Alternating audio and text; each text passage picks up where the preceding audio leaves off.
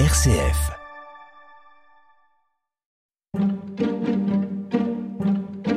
La Fontaine, 400 ans, ce n'est pas une fable.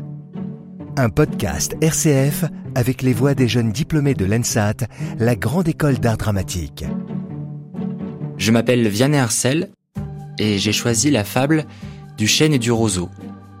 J'ai choisi cette fable parce que euh, je trouve que c'est une fable qui ne propose pas de morale et qui permet à chacun de se faire un petit peu euh, son jugement de, ce qu'elle propose.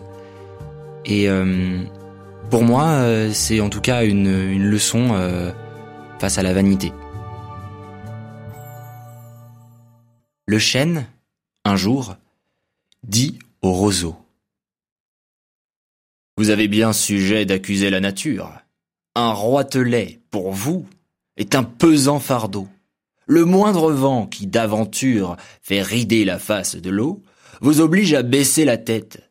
Cependant que mon front, au Caucase pareil, non content d'arrêter les rayons du soleil, brave l'effort de la tempête. Tout vous est aquilon, tout me semble zéphyr. Encore, si vous naissiez à l'abri du feuillage dont je couvre le voisinage, vous n'auriez pas tant à souffrir. Je vous défendrais de l'orage. Mais vous naissez le plus souvent sur les humides bords des royaumes du vent.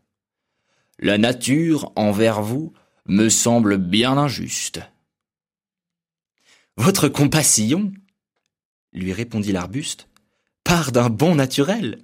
Mais quittez ce souci, les vents me sont moins qu'à vous redoutables. Je plie et ne romps pas. Vous avez jusqu'ici, contre leurs coups épouvantables, résisté sans courber le dos, mais attendons la fin. Comme il disait ces mots, du bout de l'horizon accourt avec furie le plus terrible enfant que le Nord eût porté jusque-là dans ses flancs. L'arbre tient bon.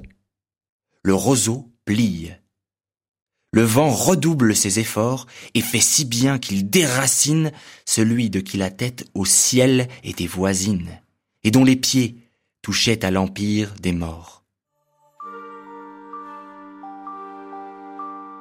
Pour découvrir d'autres fables de Jean de La Fontaine, rendez-vous sur rcf.fr et sur les principales plateformes de podcast.